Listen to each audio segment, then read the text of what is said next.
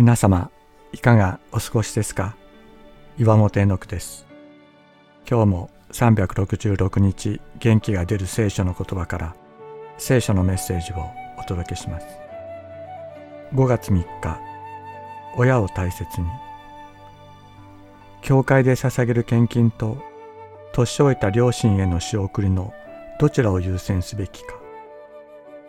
社会の高齢化が進みさらに経済の混迷がそれに追い打ちをかける現在。クリスチャンとして真面目に生きようとしている人にとってはこれは現実的な問題です。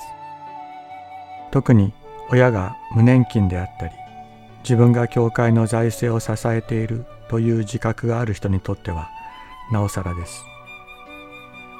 両方とも大切にしたいという思いを持ち悩むことは健全なあり方だと思います。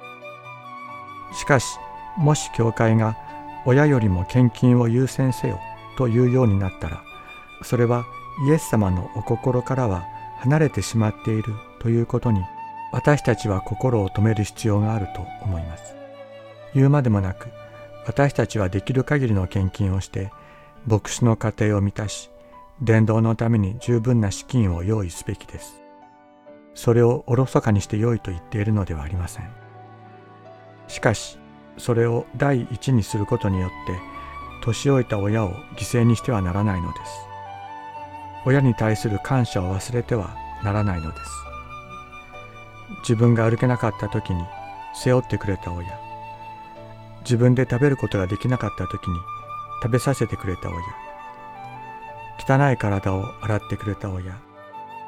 同じ話を何度も何度も聞いてくれた親。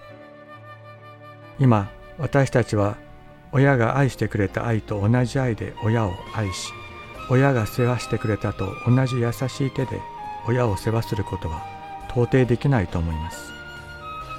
それほど親の愛親の手は深く温かかったのです。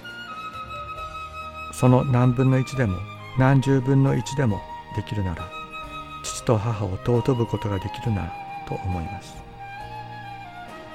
遠くで暮らす年老いた親は困っていないだろうか。食べるものは十分にあるだろうか。私たちが自分の親にできることは何でしょうか。モーセはあなたの父と母を敬えまた父や母を罵る者は死刑に処せられると言っています。それなのにあなた方はもし人が父や母に向かって私からあなたのためにあげられるものはコルバンすなわち捧げ物ですと言えばその人には父や母のためにもはや何もしないようにさせています。このようにしてあなた方は自分たちが受け継いだ言い伝えによって神の言葉を無にしています。マルコの福音書7章10から13節。